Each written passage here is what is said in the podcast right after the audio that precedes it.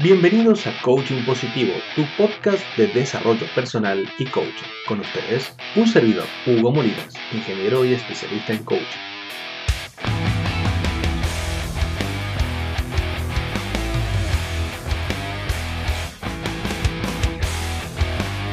Bienvenidos a todos los que nos están acompañando en este webinar de hoy titulado eh, Felicidad y Ciencia. Y respecto, eh, ¿qué nos dice? Éxito y felicidad según la ciencia. Así que hoy la propuesta es hablar desde acá, del Centro Inward de Coaching y Formación. Les saluda Hugo Molina, ingeniero en coach. Eh, un gran abrazo para todos los que nos están escuchando en directo y en diferido, también por las redes sociales. Eh, a los que se van a ir sumando por Facebook. Vamos a ver si salen las otras transmisiones, porque esto es todo un... Siempre tenemos la mirada un poco desde la ciencia. ¿ah? La mirada de la ciencia. ¿Por qué? Porque en el enfoque que tenemos desde el centro Inward del coaching, ¿no? No sé si ustedes sabrán o no, pero el centro Inward el centro Inward, eh, en el centro Inward dictamos la carrera de coaching positivo. ¿ah? Dicen, ¿qué es el coaching positivo? Es como el, es como el coaching, como los otros coaching. No, el coaching positivo tiene sus propias herramientas. El coaching más conocido es el coaching ontológico, acá en la zona. Eh, me refiero a Latinoamérica. Pero el coaching positivo tiene sus propias herramientas. Es así como el coaching ontológico tiene en sus principales herramientas en la ontología del lenguaje, el coaching positivo tiene como principal herramienta la psicología positiva. ¿Y qué es la psicología positiva? Podríamos decir. ¿Es una psicología buena onda? Eh. ¿Es una psicología happy? No, es... La psicología positiva es la parte positiva de la psicología. Valga la, valga la redundancia, decía un tío mío allá en el interior. ¿Eh? La psicología vieron que tiene un enfoque predominantemente patogénico. O sea, uno, cuando, cuando va al psicólogo? Está mal, mal, mal, mal, ¿no? Ah, bien. ¿Y el qué hace el psicólogo? Bueno, a través de diferentes herramientas, diferentes escuelas de psicología, trata de ayudar a la persona que tiene un trastorno emocional a volver a la estabilidad. O sea que la mirada de es curar a alguien que tiene un trastorno. La psicología positiva tiene otro enfoque, tiene una mirada preventiva sobre la psiquis humana. O sea, ¿qué hizo en la psicología positiva? A partir de los fines de los 90, más o menos, empezó a surgir esta ciencia. Los psicólogos empezaron a no solamente estudiar las enfermedades mentales, sino también las sanidades mentales. O sea, ¿qué hace la gente sana y feliz para ser sana y feliz? Bueno, en base a estos descubrimientos, nació una nueva ciencia, una nueva rama de la psicología llamada psicología positiva que trae muchísimos, eh, muchísimas nuevas, eh, nuevas eh, actividades, nuevas recetas, intervenciones, como se llama técnicamente, de psicología, ¿sí? Tips, técnicas, actividades que una persona común, como usted y como yo, podemos hacer para poder ser más felices y tal. Así de simple. Y en base a esta, que es la ciencia de la felicidad, o la ciencia del bienestar, la psicología positiva, salieron muchísimas herramientas para lo que es el coaching. El coaching es un proceso de desarrollo que realiza una persona para lograr un objetivo. Bueno, si ese objetivo es mucho más fácil de lograr si uno es feliz. Así que acá buscamos la felicidad como medio para obtener un fin. ¿eh? Y también el éxito. el éxito. Si queremos tener éxito en algo, la psicología positiva nos ha dado exactamente el lugar donde está el éxito y de eso vamos a hablar hoy. ¿Dónde está el éxito y por qué el éxito aporta a nuestra vida? Así que esta nueva rama de la psicología le ha dado algunas al coaching, para cual entonces sale lo que tenemos aquí, ¿no? El coaching positivo, acá en el logo, ¿eh? Banca registrada en Centro Inward de Coaching y Formación. Somos el único centro que, pero que registra marca y que habla sobre coaching positivo, solamente el resto te hablo en los Estados Unidos, en Europa, pero en Argentina, digamos que somos eh, los que primero estuvimos pinchando con esta mirada del coaching. Así que un gusto poder compartir con ustedes. Graciela me acompaña acá en el sí. Muchas gracias, Graciela, de Resistencia, bienvenida. Y la gente del Facebook se va sumando, ¿sí? Así que pueden sumarse pidiendo simplemente este Facebook, dentro import, y encuentren ahí, está la transmisión online del web. Bien, entonces, eh, vamos a empezar a compartir y primero que nada vamos a cortar la musiquita, porque la musiquita es para, para la entrada nomás, después ya termina la musiquita. Y estamos, entonces, eh, tenemos una presentación que nos va a guiar un poquito en este tema, porque si no, ¿sí? si no nos perdemos, ¿eh? nos perdemos. Bien, ¿qué decimos? ¿Qué decimos respecto a este tema de la ciencia del éxito? ¿Mm? Bueno, eh, vieron que nosotros todos tenemos nuestra, todos tenemos nuestra nuestra idea respecto a lo que es el éxito, o no. ¿Sí? Todos tenemos nuestra idea con respecto al éxito.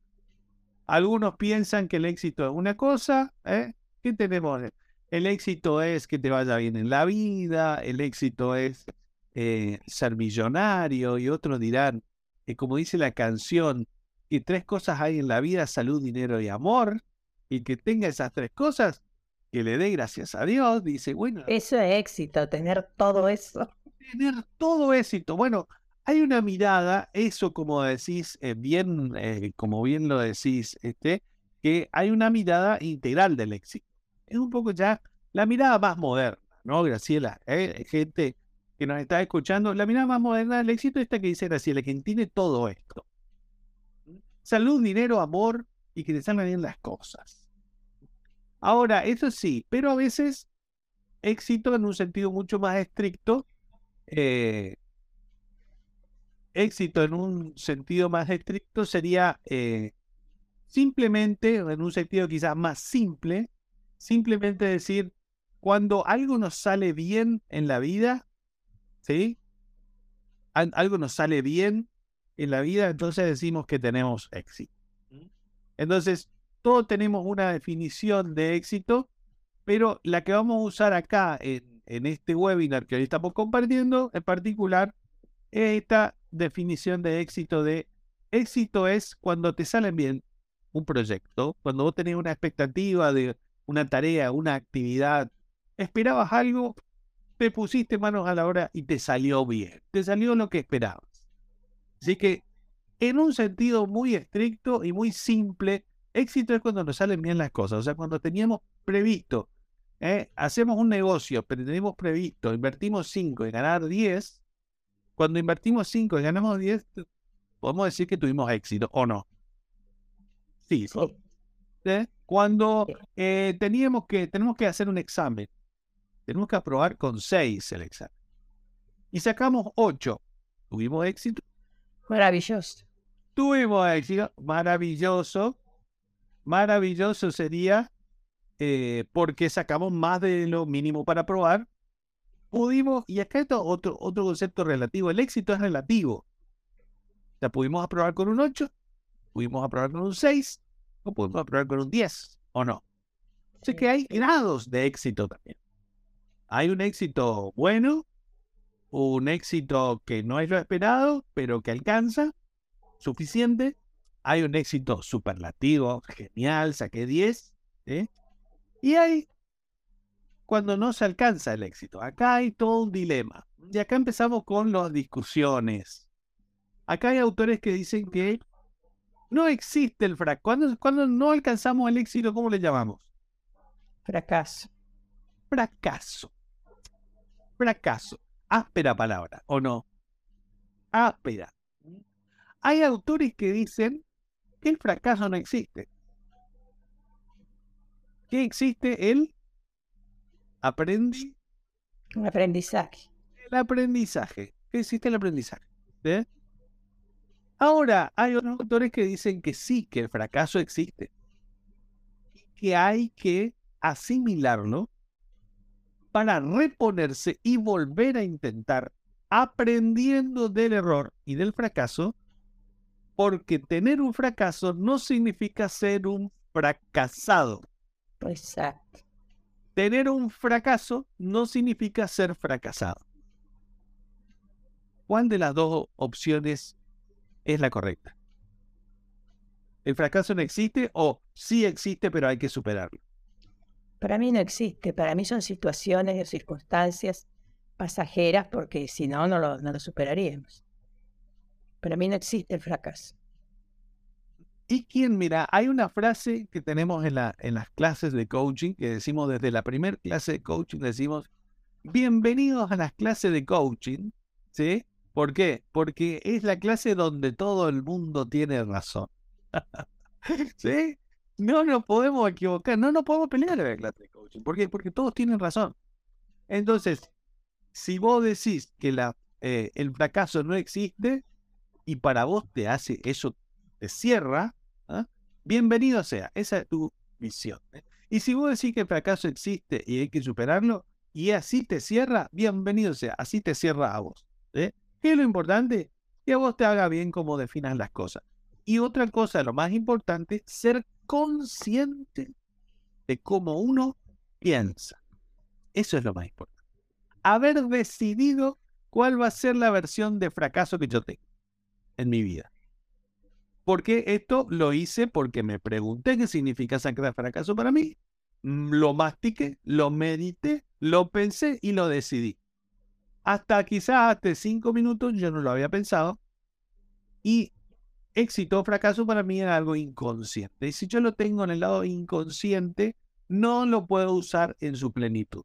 En cambio, si un conocimiento, una habilidad pasa de lo inconsciente a lo consciente, ¿pasa a ser más útil o no? sí. Totalmente. Es una herramienta que sé que tengo o una herramienta que sé que me falta.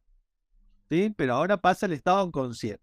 ¿Sí? Así que todos tenemos una definición de éxito. ¿Sí? Bien. Ahora, independientemente de esta definición de éxito, hay una cosa que todos tenemos en común y que quizás nos ha pasado.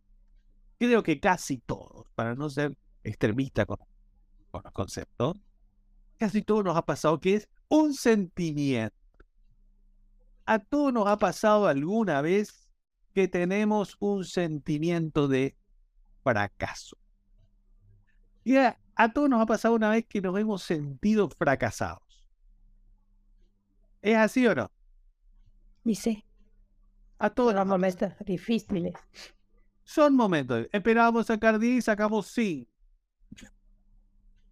y uno dice, es lo mío, este, es la, y mucho más cuando es la tercera vez que salís mal en un examen. Y mucho más cuando me ha, como me ha tocado a mí, él era la doceava vez que salía mal el examen de termodinámica en la facultad. ¿eh? Ah, bueno, pero era termodinámica. Ah, era termodinámica. Es termodinámica, es otra cosa, ¿sí? Y uno dice, es lo mío la ingeniería, será para mí esto. Bueno, y llega un momento como ese, o es la eh, quinta entrevista laboral que tengo y no me contratan. Es el, eh, es el tercer negocio que arranco y no logro hacer que repunte, no funciona. Tengo que cerrar. Tengo que vender lo que había comprado para, para de maquinaria. Tengo que, tengo que estar cerrando porque no me dan los es eh, el, la tercera pareja, la quinta pareja, y no puedo lograr tener una relación estable, no puedo eh, formalizar o casarme. ¿eh? Y uno llega un momento que se, en la vida que se puede sentir fracasado. ¿Puede pasar o no? A todos nos pasa. En algún momento de la vida, antes o temprano, te va a pasar que tenías expectativas, tenías expectativas y de repente eh, no lograste los resultados que esperabas. Entonces aquí es donde lo que vamos a ver en el webinar nos viene a la ayuda la ciencia. ¿Sí? Y la ciencia que nos dice, nos tira tips. Hay científicos que han estudiado el tema de la, del éxito, de cuando las cosas salen, salen bien a los seres humanos y cuando las cosas no les salen bien y que hay una serie de factores que ocurren cuando sale bien y cuando no sale bien. Aquí entonces tenemos de por sí mitos que rodean a esto Y tenemos por el otro lado la mirada de la ciencia sobre el éxito. ¿Sí? ¿Hay mitos alrededor del éxito? Sí, señor. ¿Hay mitos o no? ¿Qué dice la gente de qué depende el éxito? Muchas veces.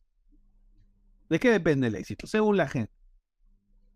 Ah, que te salió bien porque tuviste suerte. ¿No es cierto? La suerte, el mito de la suerte. ¿eh? ¿Es cierto esto? ¿Te fue bien porque tuviste suerte? Puede pasar. Puede pasar. ¿Pero es el único factor que importa? No. Ah, parece ser que la, sí algo de suerte, a la suerte algo interviene, pero no es lo único. Y ahí entran los otros mitos. Hay algo de suerte, hay algo de destino también. ¿eh? Era porque era para vos nomás. ¿Era así o no? Ay, que eso y eh, se ve que era, era tu momento. Es, te A tocaba- veces, a veces uno está en el momento adecuado y en el lugar adecuado. Ahí está lo que viene, la circunstancia, exactamente, Graciela. A veces uno está en el momento adecuado, en el lugar adecuado, y eso es la circunstancia. Y es como parte del destino también, ¿no? Justo te tocó y justo era para vos y justo estabas ahí. Y algo interviene y sí, algo interviene. Algo interviene también. Entonces, eh, el otro punto que interviene es el talento. Muchas veces se dice que el talento es el es- es lo que hace el éxito. Bueno, quiere tener éxito, tiene que tener talento. Recordemos que estamos transmitiendo en vivo eh, por Facebook, ¿sí? No, esta vez no hacemos transmisión presencial, sino que estamos directamente transmitiendo en vivo para todos, eh, para todos a través de Centro Inward, de la página de Centro Inward en Facebook, que es la manera más fácil que tienen. Si alguien lo quiere ver más tarde, ¿por dónde lo ve? Y lo ve por la página del Centro Inward en Facebook y va a estar en publicado en nuestro canal de YouTube, ¿sí? En el canal de YouTube, eh, youtube.com barra Hugo Molinas Coach. Y también va a estar en Hugo Molinas Coach en, Facebook. Y va a estar en TikTok en pedacitos. ¿eh? Vamos a emitirlo también en TikTok, pero a posteriori, ¿no? En la versión grabada. Así que si uno lo quiere versión grabada, yo le voy a pasar después por correo electrónico y por las redes donde están los links para poder compartirlo con todos tus amigos que a lo mejor les interese el tema. ¿sí? Pero hoy estamos transmitiendo, digo, porque hay veces que transmitimos y hacemos online y eh, presencial. Bueno, hoy hacemos solamente online. Bien. Entonces, pero no deja de ser también reducido esto de que es talento solamente lo importante. ¿Por qué? ¿Qué quiere decir? ¿Que el que no tiene talento está condenado al fracaso? ¿Es cierto esto? El que no tiene talento No. está condenado al fracaso. No. Aquí es donde aparece entonces, después de todo esto y mucho más, porque si vamos a entrar a ver eh, qué dice lo que dice la gente, y según te tocó, según la estrella, hay gente que nace con estrella y otro que nacen estrellado, dijo, ¿sí? Eh, bueno, está lo que dice la ciencia. Y vamos a compartir lo que dice la ciencia y también de la mirada de lo que dice la ciencia, a ver cómo podemos hacer con estas pistas que nos da la ciencia para no volver a sentirnos fracasados. Porque puede ser para maximizar nuestras posibilidades de éxito, son estas pistas que vamos a ver ahora, y para maximizar nuestras posibilidades de éxito, aún si fracasamos. ¿eh? Aún si no llegamos al resultado, ¿cómo podemos hacer para aprovechar eso y que sea un aprendizaje? Entonces, ¿qué se necesita para el éxito? La ciencia ha definido básicamente cinco factores compuestos de algunos, de algunos fenómenos o actividades más que vamos hablando. Así que, ¿se entendió hasta aquí? ¿Se entiende? Sí, sí, sí. Graciela, ¿sí? Bueno, no está muy aburrido. Si está muy aburrido, No. es permitido roncarse. No hay Bueno. problema. Eh, Bien. Bueno, este está permitido roncar. A los que vayan entrando no hay ningún problema. Bien, primero, ¿qué se necesita? A mí me gusta hacer un acrónimo de todo, porque los acrónimos sirven para uno este, recordar bien los temas. Entonces, para este acrónimo hemos probado, a ver, hemos desarrollado el acrónimo éxito, ¿no? Éxito. Y el acrónimo éxito nos va a permitir eh, recuperar rápidamente que necesitamos éxito. ¿no? Vamos a hacer así. Los son cinco palabras, ¿sí? Que resumen cinco ideas fundamentales que la ciencia ha encontrado que las personas exitosas tienen entre sus habilidades, ¿sí? Ya vamos por media hora, son media hora más y terminamos de repasar ¿eh? esta sí. Arrancamos por la primer, el primer factor, ¿sí? La E de mentalidad. ¿eh? La palabra E tiene la E adentro, mentalidad. ¿Y a qué se refiere con la mentalidad? La mentalidad que le llamamos a la forma de pensar, ¿o no? ¿Sí? Y a la forma de pensar. Y hay dos formas de pensar que la ciencia encontró que distinguen a los, a los perdedores de los ganadores. La gente exitosa y la gente que no suele tener éxitos o no fracasados. Porque el que se deja vencer por el fracaso, ese es el fracasado. Fracasado no es el que te ha tenido 10 o 100 o 1000 fracasos, como Edison para hacer la famosa lamparita, ¿eh? que hizo mil veces, la hizo mal y la mil una recién le salió bien. Bien fracasado no fue Edison, que se equivocó tantas veces, sino que perseveró hasta que logró su resultado. Logró el éxito a través de haber pasado mil fracasos. Entonces, la ciencia ha encontrado que hay dos formas de pensar que distinguen al cerebro de las personas exitosas de las personas fracasadas. Las personas exitosas tienen lo que se conoce como mentalidad de crecimiento. Y las personas fracasadas tienen una mentalidad fija.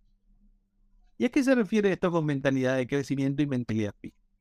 Es más fácil explicar la mentalidad fija. ¿Por qué? Y porque es muy común. Mentalidad fija es la mentalidad de esa persona que dice, ah, yo, eh, yo ya estoy viejo para aprender. Por ejemplo. ¿Lo han escuchado alguna vez? Ah, yo, yo, yo ya estoy viejo. ¿eh? Ah, la otra es, eh, ah, no, eso a mí no me sale, no me sale. No sé cómo hacer porque a mí no me salen esas cosas. Los trabajos manuales a mí no me salen. ¿Mm? Hay otra persona que dice, ah, no, este, lo que pasa es que, y atención, puede ser en el sentido contrario también, ¿eh? Es que yo soy bueno eh, para hablar, pero no soy bueno para tener paciencia. ¿Sí? Lo mío eh, es expresarme, hablar, comunicar, pero de ahí no me saque porque es el área donde yo estoy cómodo aunque sea algo positivo o algo negativo, hay una particularidad en la forma de pensar de esta persona. ¿Cuál es la particularidad? Y ya desde entrada se niega. Ya desde entrada piensas que las cosas son como son y no se pueden cambiar. Ya sea que la persona diga, ah, yo ya estoy viejo para esto, pero también la persona podría decir, ah, yo soy demasiado joven para eso de, de ambas maneras, a pesar de, puede decir que es muy viejo para eso o que es muy joven para eso, pero de ambas maneras está expresando lo mismo. Hay una mentalidad fija. O sea que soy joven para eso y eso nunca va a cambiar. Entre paréntesis, la mente piensa que eso no va a cambiar. Soy viejo para hacer eso y entre paréntesis, la mente piensa que eso no es el trabajo manual, no es lo mío, entre paréntesis, en el fondo la mente está pensando que eso no va a cambiar. Y eso llamamos mentalidad fija. Pero sin embargo existen personas que piensan de otra manera, con una mentalidad de crecimiento, que dicen, ah, yo estoy grande ya para dedicarme a eso. Pero si me tienen paciencia, yo puedo aprender. Ah, ¿Se han escuchado este, esta forma de pensar o no? Sí. Ah, Mira, la verdad que nunca hice eh, trabajos manuales. Yo soy terrible para los trabajos manuales. Me salen, pero si me tenés paciencia y me enseñás, yo creo que voy a poder aprender y hacerlo bastante bien. Quizás no me va a salir, eh, no seré un Messi del bordado mano, pero me puede salir bien. ¿Se entiende o no? Esta persona que piensa así, que tiene una particularidad, una habilidad, una idea, un conocimiento, pero sabe que ese conocimiento puede cambiar y puede mejorar o evolucionar para bien o para mal, pero puede cambiar con el tiempo debido a la actuación voluntaria de uno sobre esa habilidad. Eso se llama mentalidad de crecimiento. Cuando la persona piensa, las cosas son como son, pero están cambiando. Las cosas son como son, pero pueden cambiar. ¿Se entiende o no? Acá entra, por ejemplo, lo que veíamos de la definición de fracaso. Cuando decimos, eh, ahí es donde dice, una persona puede decir, eh, yo soy un fracasado, siempre me salen mal las cosas. ¿eh? En cambio, una persona de mentalidad de crecimiento dice, yo soy un fracasado, por eso me salen bien las cosas. ¿Y quién está mintiendo? El fracasado dice, yo soy un fracasado, por eso me salen mal las cosas. Y el exitoso dice, yo soy un fracasado, por eso me salen bien las cosas. ¿Por qué hay porque alguna vez ya ha tenido algún, algún fracaso y, salió. Exactamente. la persona exitosa piensa que el fracaso eh, no es una condición permanente, porque tiene una mentalidad de crecimiento. El fracaso es parte de un proceso. En cambio, la mentalidad fija es la persona dice, yo soy un fracasado y por eso eh, me siento así como soy, yo estoy, o me va como me va. ¿Por qué? porque piensa que esa condición de fracasado no se puede cambiar con el tiempo. No importa lo que haga.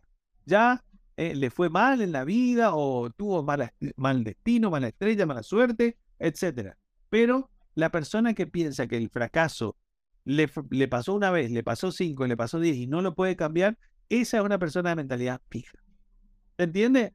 Entonces, primer conclusión que sacamos, las personas exitosas tienen mentalidad de crecimiento piensan que todo se puede ir cambiando, que todo es parte de un proceso más grande, ¿sí? Que hoy podemos estar arriba y mañana podemos estar abajo. Que si me salió mal, mañana me puede salir bien si practico. Si este negocio anterior me salió mal, el, próximo me puede salir bien. Y si 10 negocios me salieron mal, puede ser que el onceavo negocio me salga bien. Y también la mentalidad, la persona eh, eh, exitosa de mentalidad de crecimiento, también sabe que eh, puede estar hoy un día en la cima, eh, hoy me salió todo bien, me anda saliendo bien, tengo un excelente, pero está atento a, a, que, a las circunstancias, al entorno, porque algo puede cambiar y las cosas pueden empezar a ir mal. Entonces, toma medidas preventivas, trata de anticiparse a los problemas, ¿sí? ¿Y esto qué hace? Protege su éxito. ¿Es así o no? Sí es. Primer, entonces, la primera pregunta que nos llevamos hoy para meditar, quizás si alguna vez me he sentido fracasado, es preguntarme, preguntarme, eh, me he sentido fracasado. ¿Cuánto tiempo ha estado ese? Ha estado ese tiempo, recuerdo una emoción dura un minuto, dos minutos. Después, lo que dura de ese tiempo ya no es una emoción, ya no es un sentimiento, es un resentimiento porque las emociones son espontáneas y se diluyen. En cambio, los resentimientos los alimentamos nosotros. ¿Y cómo alimentamos nuestros resentimientos? A través de una mentalidad fija, quedándonos fijos en lo que nos pasó sin ver que era parte de un proceso.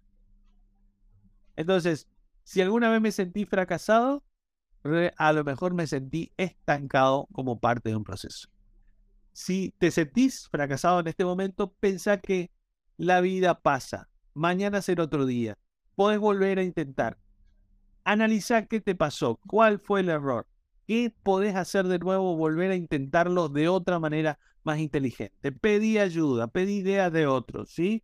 Pero no te quedes con el fracaso o como única opción. O no te quedes con tus habilidades actuales como las únicas que tenés, ¿sí? Si tenés habilidades naturales, bienvenidos sean, pero eso no significa que no puedas desarrollar nuevas habilidades. ¿Sí? Y si hay cosas que no te salen, no significa que no podés mejorar con práctica deliberada, que es lo que vamos a hablar también. ¿Te entiendes? Bien. Otra cosa que es muy importante para la mentalidad, para tener una mentalidad adecuada, es la autoevaluación. Dice que las personas exitosas tienen una autoevaluación fundamental, una mirada hacia sí mismos positiva. Y esto tiene que ver con qué? Con dos conceptos muy importantes que solemos hablar y que más comúnmente se le conoce como autoestima. ¿Sí? ¿Han, escuchado hablar de la palabra autoestima? Sí. ¿Qué es tener autoestima? Quererse a sí mismo. ¿eh? Estimarse a sí mismo. Y a otra palabra no tan famosa, pero que va en el mismo, en la misma línea, en la palabra autoeficacia. ¿Qué significa autoeficacia? Creer que uno puede hacer tal cosa. Exacto. Autoeficacia, de qué tan uno es capaz de hacer eso. Y estos dos yo me quiero, yo me quiero, yo puedo. Eh, yo me quiero y yo puedo. Muy bien, Graciela. Genial. ¿eh? Yo me quiero y yo puedo. Son las dos palabras de una persona que tiene autoestima y autoeficacia. ¿Qué encontraron los, los científicos? ¿no? Que para tener éxito hay que tener autoestima. Y hay que tener autoeficacia. Hay que tener la sensación de que uno puede.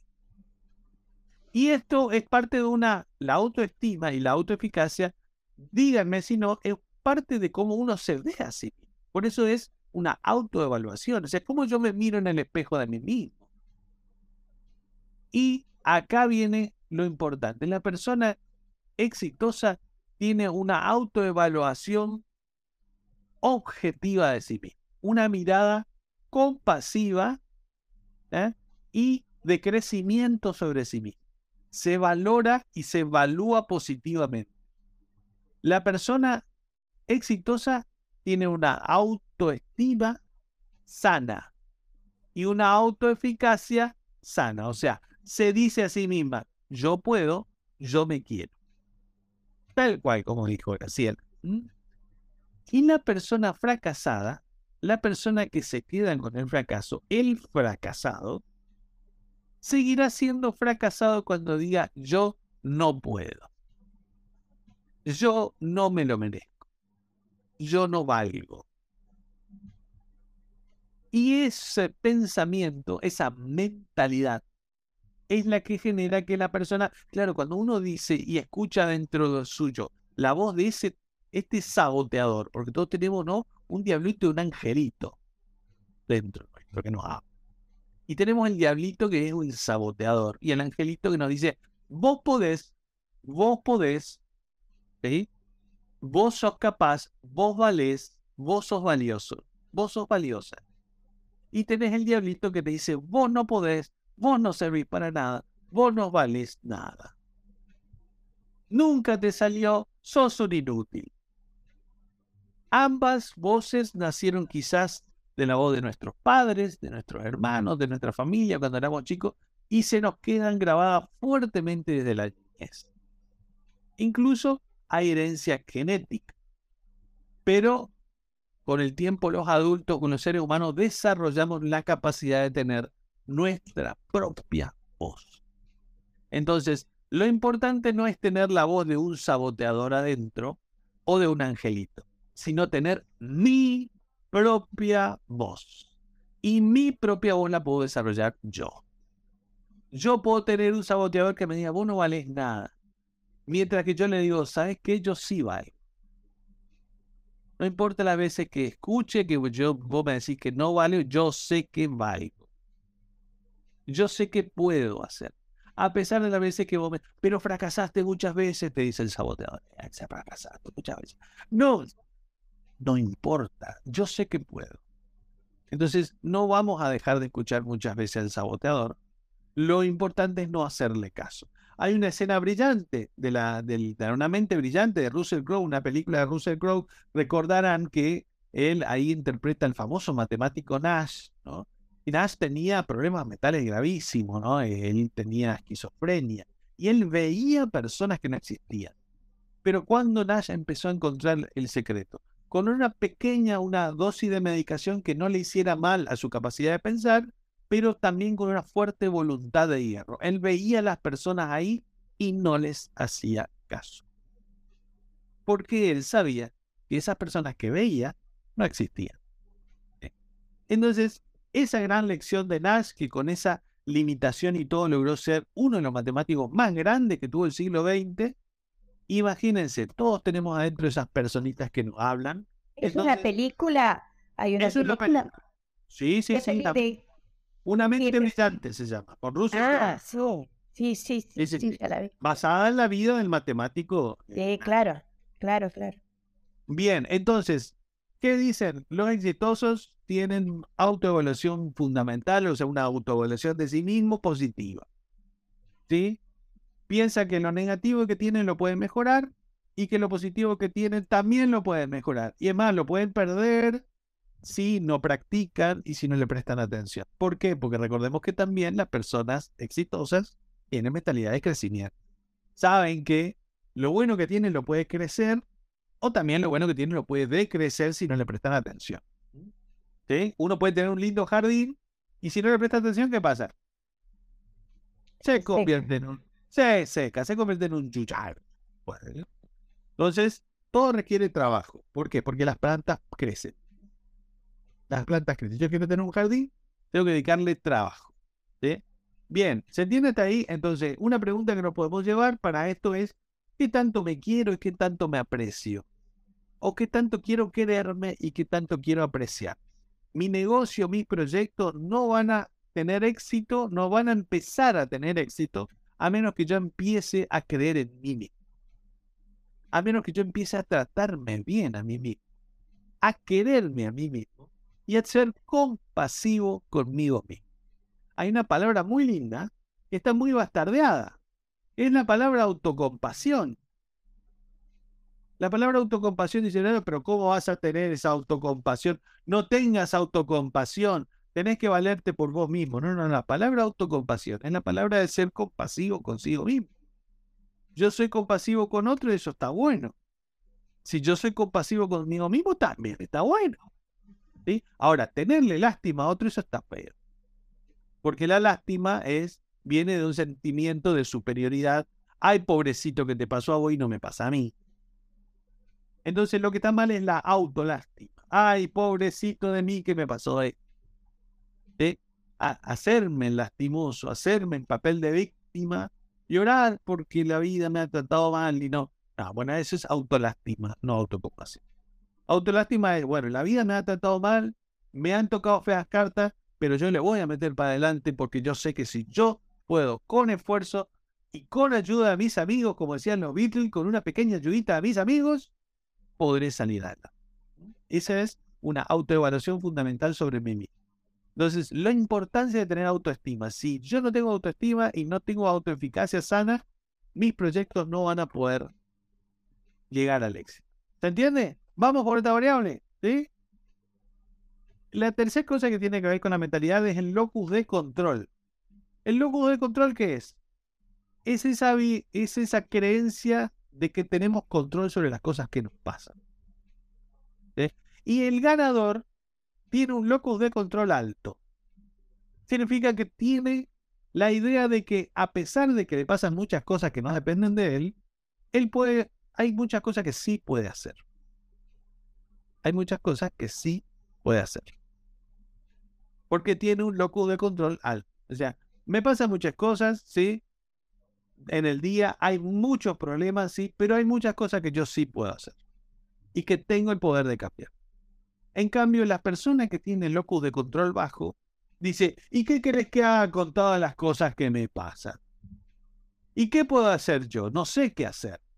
¿eh? Yo me puse en campaña para hacer esto y me surgieron todos estos problemas y no sé qué hacer. Me quedé sin herramientas. ¿Se entiende o no? La persona que tiene un locus de control bajo, entonces por eso tiende a sentirse fracasado y a que le pese el fracaso mucho más que en la persona que tiene un locus de control alto. Porque la persona que tiene locus de control alto dice, yo a pesar de todas las cosas que planeé y las cosas que salen mal, le voy a encontrar la vuelta. Algo lo voy a hacer y le voy a resolver y voy a cambiar de forma de plan, pero vamos a empujarle para adelante. ¿Sí? ¿Por qué? Porque siempre hay algo que se puede hacer. En cambio, la persona del locus de control bajo dice, ¿y qué querés que haga? ¿Y qué puedo hacer? Y yo ya no puedo hacer. ¿Entienden? ¿Eh? Entonces, uno, la persona bajo locus de control, ¿qué es? Y con el tiempo es un fracasado. Se deja ganar por el fracaso. Y la persona del locus de control algo eh, alto no se deja vencer por el fracaso, siempre le encuentra la vuelta. siempre le encuentra la solución y siempre encuentra la manera de buscar, de hacer positivo lo que salió mal. ¿Se entiende? Bien. Pero a veces, a veces es difícil, sí, se entiende. Porque hay cosas que ya no dependen de uno, me parece, por ahí. El locus de, también uno trata. El locus de control, exactamente. El locus de control precisamente es, no es negar las cosas de las que no tenemos control sino como decía esa hermosa oración, y es de los alcohólicos anónimos. Señor, dame, dame humildad para reconocer lo que no puedo cambiar, valentía para cambiar lo que sí puedo cambiar, y sabiduría para reconocer la diferencia entre uno y otro. Siempre hay cosas en la vida que no podemos cambiar, pero hay cosas que sí podemos cambiar. Entonces, el locus de control no es, no es desconocer que hay cosas que no podemos cambiar. No, las cosas que no podemos cambiar está, le pasan a la persona exitosa y le pasan a la persona fracasada. La diferencia es que la persona que tiene el locus de control alto no se queda con eso que no puede cambiar, sino que busca, busca, busca, busca, busca nuevas cosas que sí puede cambiar. ¿Eh? Entonces, ahí viene una de mis palabras y mis preguntas favoritas de coaching que le hago a mis clientes de coaching cuando hacemos la sesión. Generalmente el cliente de coaching viene preso de mucha frustración, de muchas ideas y viene encerrado en una mentalidad fija. Y ahí donde los coaches le preguntamos, ya escuché media hora, 40 minutos, una hora de todo lo que no podés cambiar. Ahora, ¿qué es lo que sí podés cambiar? Y esta pregunta, hace un quiebre en la mente de la persona. ¿Qué es lo que sí puedo cambiar? ¿Qué es lo que sí puedo cambiar? ¿Qué es lo que sí puedo cambiar? Esta pregunta llévatela para tu casa. ¿Qué es lo que sí puedo cambiar? Ya sé lo que no puedo cambiar, pero ¿qué es lo que sí puedo cambiar? Eso es lo importante, porque es lo único de lo que tenés control, lo que sí podés cambiar. Bien, cerramos la mentalidad, ¿sí? Abrimos otra nueva dimensión de la gente exitosa que es el expertise o la pericia. ¿sí? ¿A qué, qué tiene que ver el expertise? Las personas no, no son las personas exitosas, no son exitosas sin antes haber practicado mucho. Y si una cosa que tienen toda la gente exitosa son miles y miles de horas de práctica. Y no una práctica de no, una práctica deliberada. Dice que Mohamed Ali le preguntaron, ¿eh? ¿cuánto trabajó usted para poder ser campeón? ¿Eh? ¿Cuánto hace cuánto que se prepara? Y el periodista ahora esperaba una, una respuesta de, bueno, hasta tres o cuatro o cinco meses que me estoy preparando para esta pelea. Y Mohamed Ali dijo, desde que era un niño. ¿Sí? El caso más, más eh, patente que tenemos del expertise y la práctica deliberada que fabrica una persona exitosa es el caso de Leo Messi. ¿Sí? Todos todavía estamos vibrando con, con, por ser campeón del mundo en Argentina. ¿Estamos contentos o no? ¿Leo Messi alguien con talento o no? Sí. sí, sí. ¿Y llegó a ser campeón por el talento? No, por la perseverancia y el esfuerzo. Muy bien, Graciela. Y muy bien a todos los que le pegaron ahí. No llegó a ser campeón por el talento, sino por la perseverancia. ¿Desde qué edad juega a la pelota Leo Messi? Desde que tenía siete años, seis años, que la abuela lo llevaba a la canchita del barrio y le lo puso a jugar con el resto de los chicos porque él era muy tímido. ¿eh? Hoy sabemos que tiene síndrome de Asperger, o sea, tiene tendencia a la timidez, a ser introvertido. Pero aún así ha superado eso y luego de 25 años de perseverancia, logró al fin coronarse con el éxito más preciado tener 12 balones de oro, el mejor jugador en los últimos 15 años, y aún así le faltaba la Copa del Mundo y lo logró. Pero lo logró porque por la práctica deliberada. Messi nunca hubiese sido campeón del mundo ni hubiese sido el jugador que es si no practicaba. sino practicado. Por más que tengas talento natural, el talento natural sin práctica no hace nada. ¿Sí? Bien. ¿Cómo estamos hasta ahí? Bien. Bien. Ok. Ok, ok. A ver.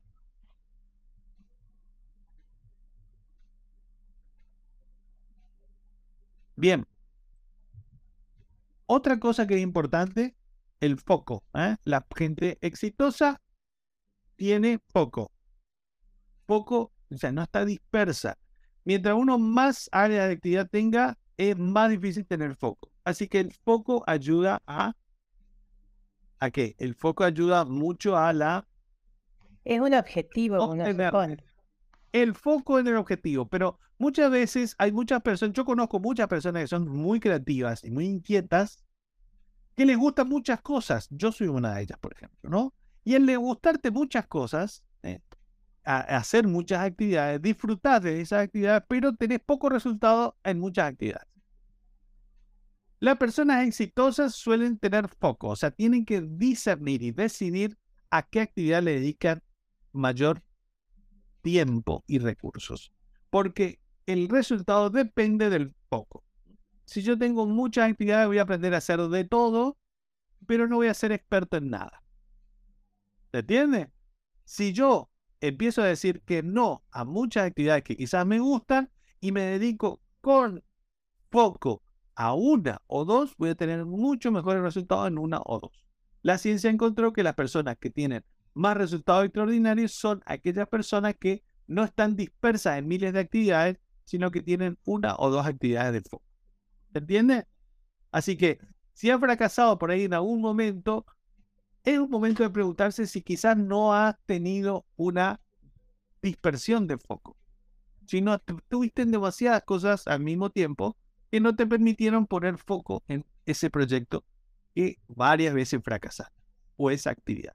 Quizás es cuestión de parar, hacer un ranking, ver todas las actividades y proyectos en las que estoy y decir, bueno, voy a hacer foco a estas actividades, esta una y esta dos son las más importantes y todas las otras las tengo que dejar. O las tengo que posponer o suspender, pero por ahí lo que está haciendo falta no es más que poco. ¿Se entiende? Bien, otra cosa que importante que tiene que ver con el expertise, cómo resolver y cómo, cómo trabajar con la actividad para ser, para ser exitoso según la ciencia, dice que las personas que son exitosas saben resolver problemas. Es parte de lo mismo, si ustedes se ponen a pensar, ¿no? Las personas, cuando ponemos, nos ponemos en marcha en un proyecto, sí o sí tenemos problemas. Sí o sí salen cosas que no estaban planeadas. Entonces, ¿qué hay que hacer? Resolver problemas. Ver todo problema como algo esperable y normal.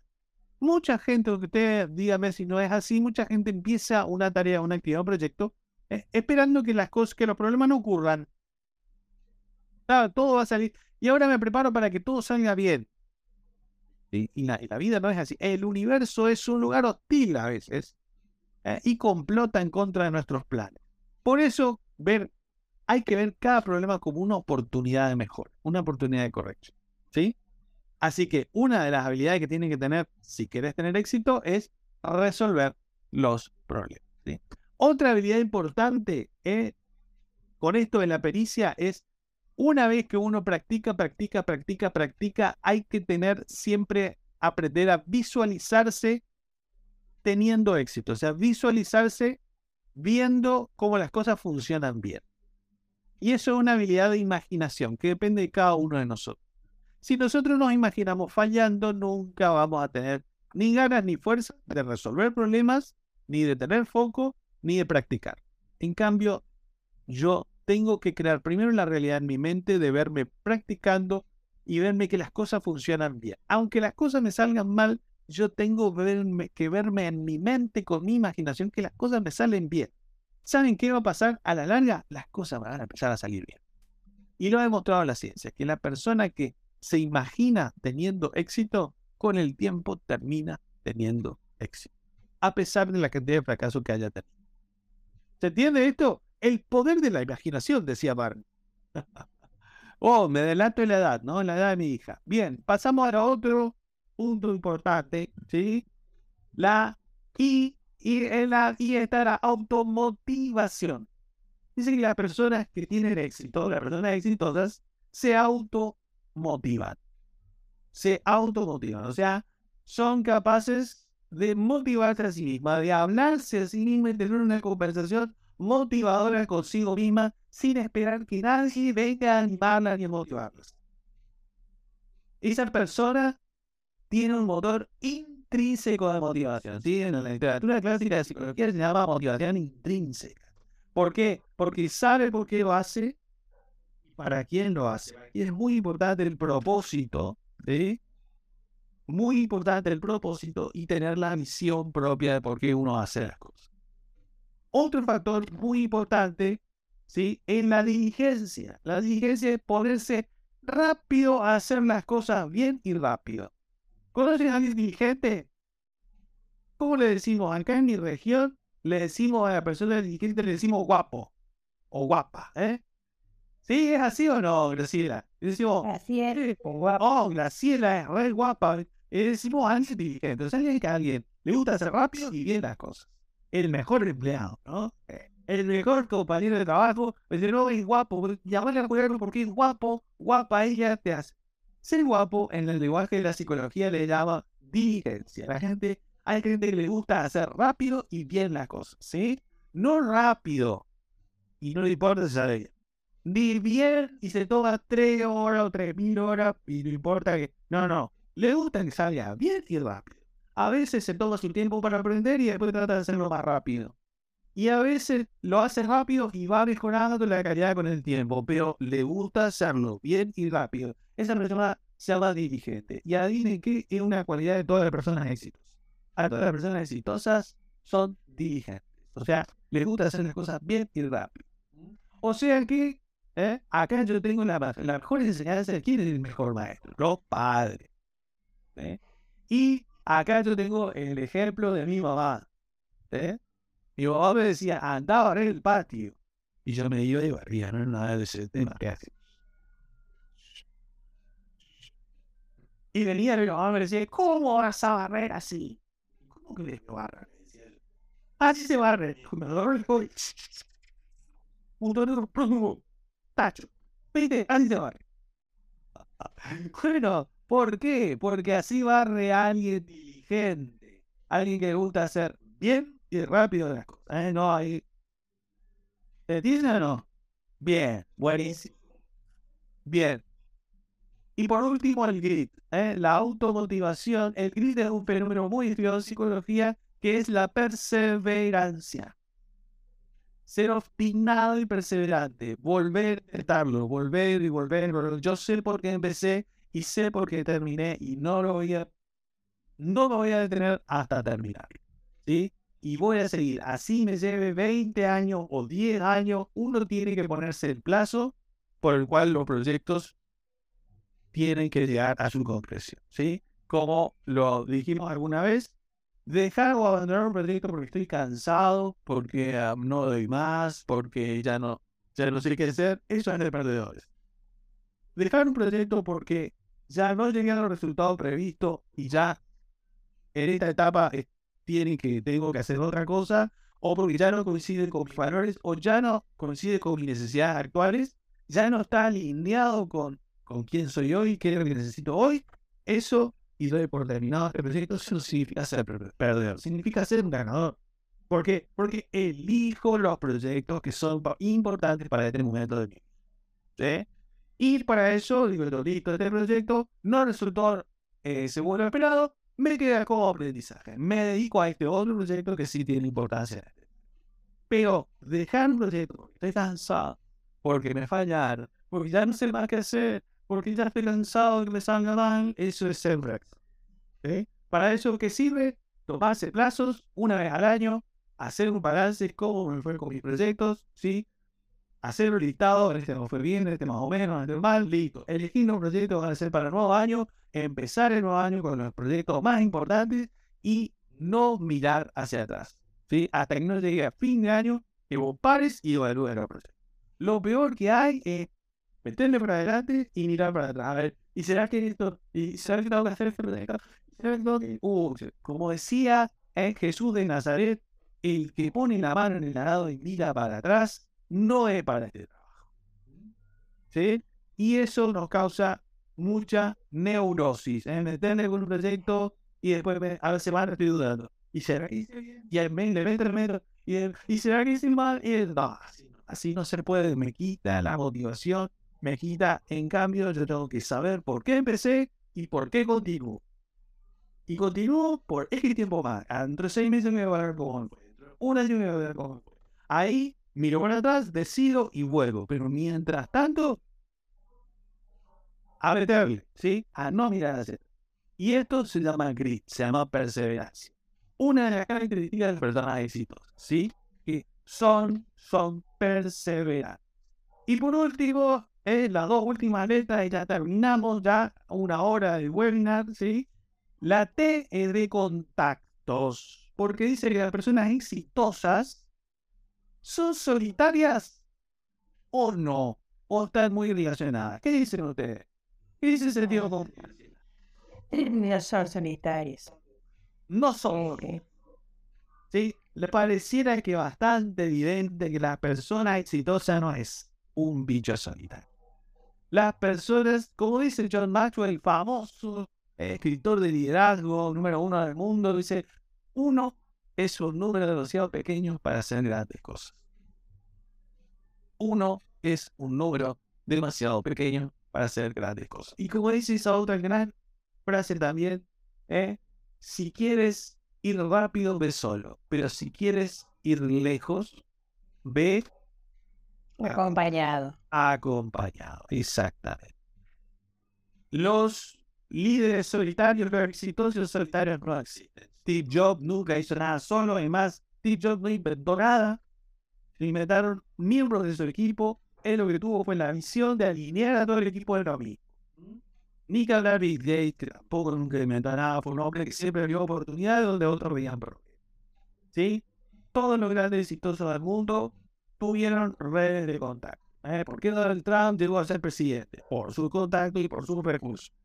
Todos tenemos redes de contacto. Si no sabemos con quién hacer, siempre hay alguien que sabe hacer. Y si no tenemos nosotros el recurso, siempre hay alguien que tiene el recurso. Por eso, ¿qué hay que hacer? Hay que trabajar en nuestros contactos, en la cantidad de contactos que tenemos y en la calidad. Por eso hay que perseverar y trabajar y preguntarse a sí mismo, che, ¿no será que este proyecto falló porque lo intenté hacer solo? ¿No será que me faltó un socio o socios? ¿No será que elegí mal los empleados? ¿No será que el problema es que estoy al lado de la gente que no, está, no cree en el mismo sueño? Contactos, relaciones. Uno es un número demasiado pequeño. A lo mejor el proyecto falló porque no me relacioné y no me uní a las personas adecuadas para hacer este proyecto. ¿sí? Y por último, factor importantísimo es la O. En, en, en la palabra éxito, la O significa coaching, auto-coaching. Dice las personas exitosas son capaces de hacerse auto-coaching. ¿Qué es el coaching? Y bueno, como dijimos al principio, el coaching no es un proceso de autoanálisis, de mirarse a sí mismo, analizarse a sí mismo, conocerse a sí mismo, determinarse uno las metas que debe seguir, hacer unos planes de acción para alcanzar esas metas, ser y ser disciplinado para concretar esas acciones que uno se dispuso. Y eso es hacer un proceso de coaching con uno mismo. ¿Sí? Autoconocerse, definir sus metas, elaborar mis propios planes y disciplinadamente hacer lo que tengo que hacer cada día para lograr eso. Eso es saber hacer auto-coaching, ¿sí? Y como ustedes saben, eh, la habilidad de hacer auto-coaching es, lo, lo dice la ciencia, es una de las habilidades fundamentales de, la, de las personas ganadoras, las personas que tienen éxito. Las personas saben conocerse, saben hacer introspección, saben elaborar sus planes y saben ser disciplinados en poner a la acción esos planes que ellos mismos diseñan. Cuando uno no sabe mirarse a sí mismo, uno no sabe hacer introspección, uno no sabe cómo poner plazo eh, a, la, a, las actividades, cómo hacer planes de acción, Cuando uno se pone planes y no los cumple, uno no hace auto-coaching, entonces es muy difícil que tenga éxito. ¿eh? Es más difícil que en el proceso que se quede con fracaso o con la inacción. O con la inacción. Bien, estas son las claves. ¿eh? La mentalidad, el expertise, la automotivación, los contactos y y la, la habilidad de poder hacer auto-coaching. Estas son las habilidades fundamentales que la ciencia nos tira como pistas para poder ser exitosos en cualquier actividad que haga. Y a la vez, ¿en qué nos sirve cómo ser exitosos? Bueno, ¿qué tiene que ver con la felicidad? Como último, lo dejamos ya lo dejamos preparado para la próximo webinar, ¿sí? El modelo PERMA de Martin Seligman, que es la fórmula de la felicidad según la psicología positiva.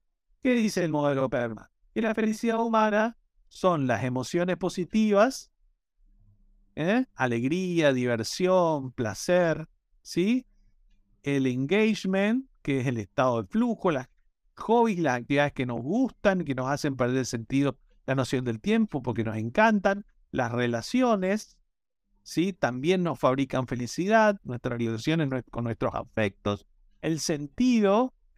El sentido y el significado que le damos a las cosas, el meaning, ¿sí? Sentido profundo. Y A significa accomplishment. Y este accomplishment no es más que el éxito. ¿Qué significa esto, gente?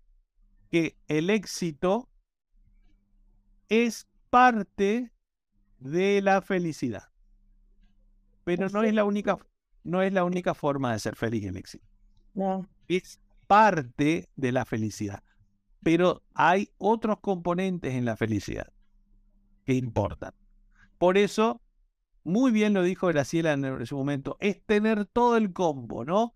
Sí, tener buenas relaciones, buenas emociones, tener, hacer lo que a uno le gusta, ¿sí? tener ese significado de la vida, saber por qué estoy en el mundo, para qué, y tener proyectos donde me sienta exitoso.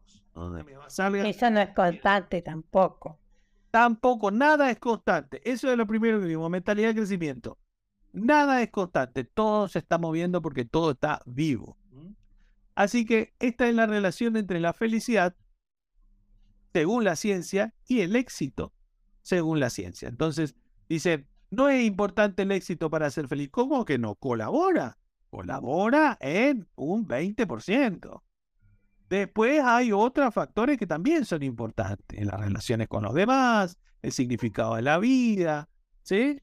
Pero el éxito, por supuesto, que nos trae satisfacción y nos trae felicidad genuina. Así que es totalmente genuino trabajar por nuestro éxito, ¿sí? Y ayudar a los demás a cumplir su éxito, sus sueños. Así que ¿Qué les pareció esta mirada de hoy? ¿Sí?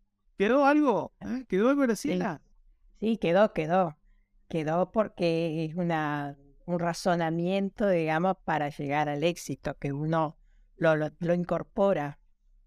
Totalmente. Y tenemos tips, ¿no? Y tenemos tips y la ciencia nos ha tirado variables que tenemos que podamos utilizar para nuestro bien y todo el éxito que tengamos, ¿eh? siempre que tenga sentido, que nos ayude a unirnos más con los demás, que sean actividades que nos generen satisfacción intrínseca, nos colabora con nuestra felicidad. Bueno, muchas gracias a todos. Hasta aquí llegamos a nuestro webinar de hoy. El próximo lunes tenemos otro webinar donde vamos a hablar de los beneficios científicamente probados que tiene estudiar coaching. No solamente que yo le puedo decir que tiene muchos beneficios, pero mi mirada es subjetiva. Yo, yo soy instructor de coaching y soy coach. Pero otra cosa es los científicos que no son coach han estudiado a las personas que estudian coaching y han encontrado que, que es muy beneficioso en muchas dimensiones y lo vamos a ver la semana que viene, estudiar coaching. ¿Por qué es tan beneficioso estudiar coaching? No solamente hacer procesos de coaching para ayudar a otros, sino el proceso de ir estudiando a través del tiempo, hacer un curso de coaching también te hace mucho bien. Y vamos a ver todas las investigaciones científicas que avalan y que han descubierto y validado esto.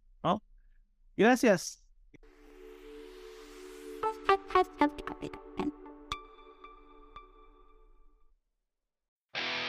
Esto fue Coaching Positivo No te olvides de visitar nuestro sitio web hugomolinas.com y centroinworld.com.ar, suscribirte a nuestras novedades en nuestro canal de YouTube o en nuestro podcast de Spotify o iTunes. Nos vemos en el próximo episodio.